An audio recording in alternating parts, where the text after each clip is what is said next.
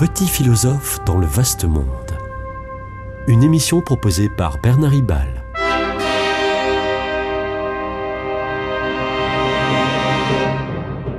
Bernard Ribal, essayiste, agrégé et docteur en philosophie. Staline, malicieusement, s'interrogeait sur la puissance du pape en demandant euh, le Vatican, combien de divisions? Évidemment, l'influence du Vatican n'est pas due à son armée, il n'en a pas, ni à sa puissance économique minuscule depuis les accords de Latran en 1929 qui en ont fait le plus petit État du monde. Et pourtant, l'influence géopolitique du pape est très efficiente. Par exemple, Poutine, lointain successeur de Staline, en fait euh, pas tant que ça lointain, a cru bon de se rendre trois fois au Vatican. En 2021, quand les manœuvres russes commençaient sur la frontière ukrainienne, c'est monseigneur Gallagher, en quelque sorte le ministre des Affaires étrangères du Vatican, qui est allé à Moscou. Et quand la guerre éclate en février 2022, le pape lui-même se rend à l'ambassade de Russie auprès du Saint-Siège et téléphone ensuite au président de, de l'Ukraine. Bien plus, monseigneur Pietro Parolin, secrétaire d'État du pape, c'est-à-dire son premier ministre en quelque sorte, a officiellement proposé aux belligérants les bons offices du pape. Alors bien sûr, fin de non-recevoir. Mais la diplomatie de l'ONU, ou, la diplomatie de l'OTAN, n'a pas été pour l'instant plus efficace. Ne mélangeons cependant pas les genres. La diplomatie du Vatican n'est pas celle de tous les autres États. Elle est spécifique.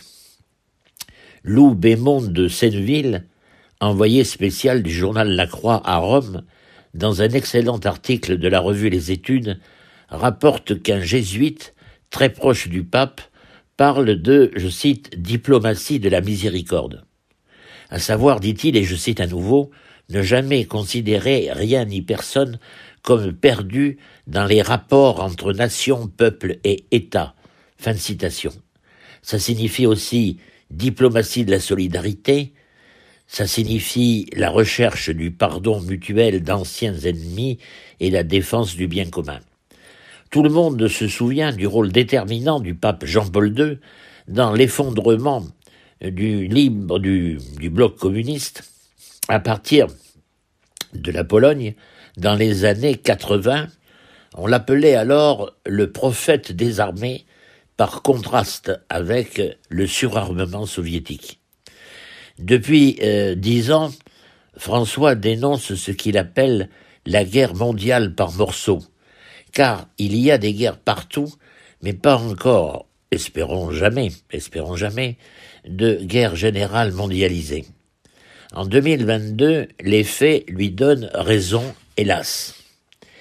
Puisque euh, ses prédécesseurs, François euh, milite pour un désarmement nucléaire d'urgence. Même quand on lui fait remarquer que les réserves de bombes atomiques ont servi à dissuader les grandes puissances à se faire la guerre chaude pendant la guerre froide, le pape répond qu'il se trouvera sans doute un jour un pays pour s'en servir. Le pire, n'est-ce pas, de s'apercevoir que le désarmement nucléaire ne servirait pas à grand-chose, dans la mesure où les secrets de fabrication des bombes étant connus, l'industrie peut en refabriquer rapidement.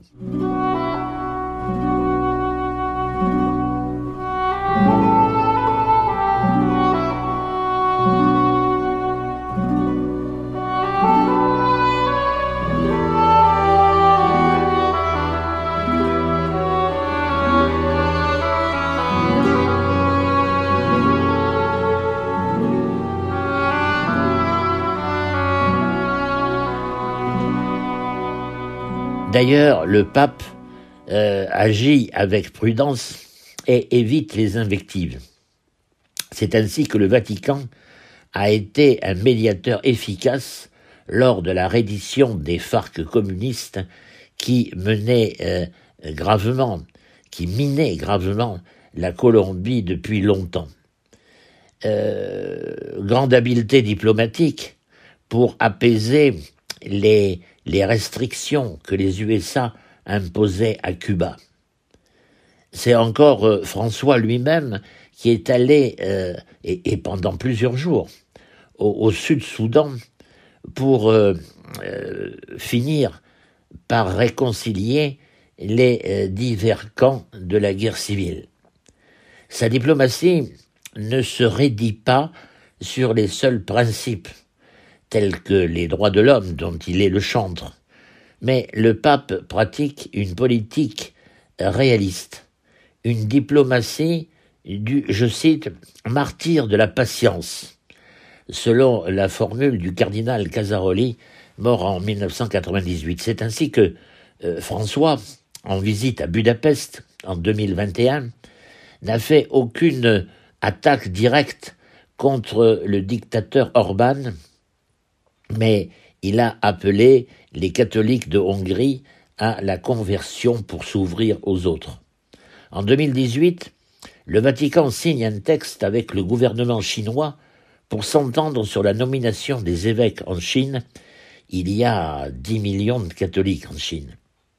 François sait que c'est une côte mal taillée et pas très respectée par les Chinois, mais que c'est mieux que rien, ou plutôt mieux qu'un schisme entre deux églises catholiques, euh, celle euh, nommée par euh, la Chine et, celle reconnue par le pape. De même, François signera des textes communs et fournis et aura des discussions approfondies avec l'imam sunnite de la très respectée et grande mosquée d'Al-Azhar et avec aussi le responsable chiite, un peu plus tard, euh, irakien Ali Ab-Sistani. Ils parleront de liberté religieuse, c'est une avancée. C'est une avancée, mais l'islam est encore loin de la respecter. Avancée à petits pas et grande souplesse. Et pourtant, par ailleurs, François paraît franchement révolutionnaire et intransigeant dans de nombreux textes pontificaux. Dans l'Audate aussi, l'encyclique la plus célèbre de François, la radicalité du discours l'emporte délibérément sur la patience. François a écrit au paragraphe 194, je cite, Il ne suffit pas de concilier la protection de la nature et le profit financier.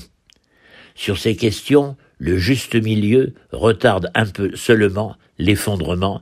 Fin de citation.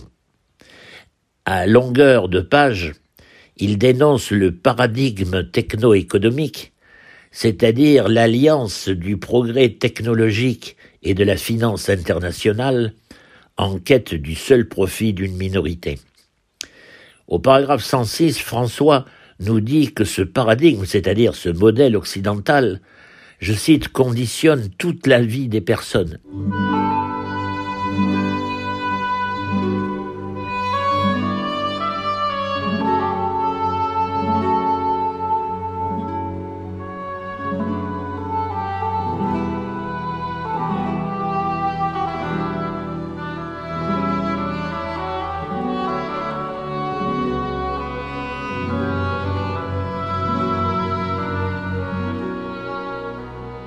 Le pape n'est pas antilibéral. Il vante le mérite de l'entrepreneuriat privé créatif. Mais il est ce qu'on pourrait appeler un anti-ultra-libéral, un anti-ultra-libéral contestant les dégâts des multinationales. Dès la joie de l'Évangile, encyclique de 2013, François a des mots très, très durs. Je le cite. Une telle économie tue. Les mots sont forts écrit-il au paragraphe 53, où il ajoute Les exclus ne sont pas des exploités, mais, les, mais des déchets, des restes. Fin de citation. Et au paragraphe 57, il dit non à l'argent qui gouverne au lieu de servir. Quant aux perspectives, le pape reste aussi virulent en écrivant au paragraphe 179 de l'Audate aussi encyclique où il doute de l'efficacité des partis politiques et des gouvernements traditionnels, Je le cite, il faut que la décision politique soit incitée, écoutez bien, la décision politique soit incitée par la pression de la population. Fin citation. Dans son discours de Santa Cruz en juillet 2015, François crée un mouvement des pauvres dont il se réclame le leader et proclame, je le cite, Nous voulons un changement réel, un changement de structure. On ne peut plus supporter ce système. On ne peut plus supporter ce système. Fin de citation. Le fond des idées est dans le prolongement de la doctrine sociale de l'Église née en 1891 dans une encyclique, dans la première encyclique sociale, Rerum Novarum. Le style de Léon XIII était déjà très vigoureux, mais euh, François radicalise le style. On est loin du discours diplomatique du Vatican euh, dont je parlais au début de cette émission. Et pourtant, il y a un lien logique profond et étroit entre ces deux styles apparemment contradictoires. Sans une conversion spirituelle, sans une conversion spirituelle, le changement radical de structure serait dangereux pour François. Dans son discours de Santa Cruz, il ajoute, je cite, un changement de structure qui n'est pas accompagné d'une conversion, d'une conversion sincère des attitudes et du cœur, finit tôt ou tard par se bureaucratiser, par se corrompre et par succomber. Fin de citation, effectivement, l'histoire l'a montré. Alors, au paragraphe 53 de l'audate aussi, François dit, avec regret, que, je cite, nous n'avons pas encore la culture nécessaire pour faire face à cette crise. Fin de citation. Entre la prudence d'une pratique politique vaticane et les exhortations sismiques des, encycliques écrites le même pape François, vers la fin de l'audate aussi, au paragraphe 216, nous met sur le chemin d'une synthèse politico-spirituelle. Je le cite. Il ne sera pas possible de s'engager dans de grandes choses seulement avec des doctrines, sans une mystique qui nous anime, sans les mobiles intérieurs qui poussent, motivent, encourage et donne sens à l'action personnelle et communautaire. Fin de citation. On est à l'opposé du marxisme pour qui les infrastructures économiques déterminent la pensée humaine. Pour le pape, c'est la spiritualité qui conditionne l'efficacité des structures. C'était Petit philosophe dans le vaste monde, une émission de Bernard Ribal.